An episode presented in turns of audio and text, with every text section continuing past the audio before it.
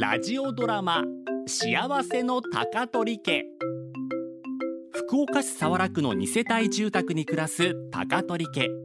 パパとママと娘と息子そしてじいじばあばの6人家族はごく普通に生きてきてごく普通に暮らしていました。平凡な人々と平凡な毎日。それでも高取家の人々はとてもとても幸せなのでした。マリンの新たな夢。その1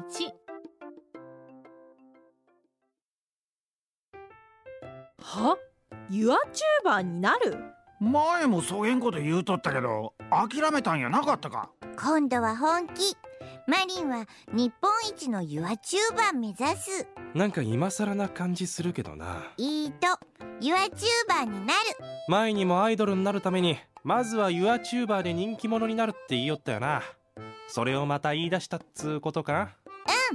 でも前はただ顔を覚えてもらったり名前を知ってもらうために YouTube やるつもりやったけどやり方を変えたっちゃんこの頃ってねお家で作った曲を YouTube に上げてそこから世界的なヒットになったりしとうとよ。ということはマリンちゃんは YouTube で楽曲を発表する音楽家になるってこと？作った音楽を配信してそこからミュージシャンになると。ふーんミュージシャンね。最近リコーダーでもみじ吹くのにヒーヒー言いよったけど。演奏できんくたってパソコンで作ればいいっちゃもん。え？ー、それでいける？んそれはいけると思うぞ。パソコンって全知全能ぞ。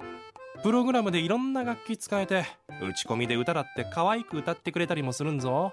時代は進んどっちゃな。俺らフォーク世代はギター一本持って音楽プロデューサーのよう顔出すって噂のあるライブハウスで歌いまくったりコンテストに出まくったり。今もそういうのあるけどな。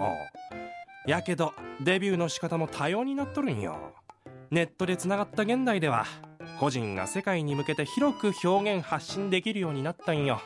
世界に広く？うーん。俺の俳句クラブのホームページの訪問者カウント。先月11人やったけど。あまり見られてない感じですかね。俺が訪問したのもカウントされとるけどな。言っとくけど私もちゃんと訪問してあげとうけんね。えじいじとばあばの数引いたらあと9人しかそのホームページ来てないってこと？あれ？俳句クラブって15人くらいおったよな。それってメンバーでさえちゃんと覗いとらん。マリン世界に発信するっつうのは焦げな残酷な現実があるんぞ。ううん。マリンが前に YouTube で配信した時86人しか見てくれとらんで落ち込んだけどじいじのおかげで自信持てた。だって9人って。よかったね。マリンちゃんより下がおってくれて。ありがとうじいじ。どどういたしまして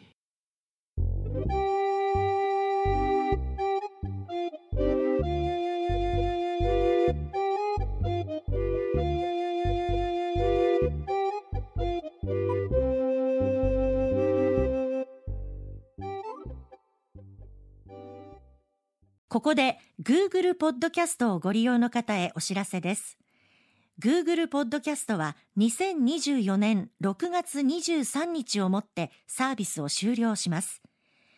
引き続きこの番組をお楽しみいただくには、ラジコ、Apple ポッドキャスト、Spotify、Amazon Music、YouTube Music、いずれかのアプリをご利用ください。これからも RKB ラジオのポッドキャストをお楽しみください。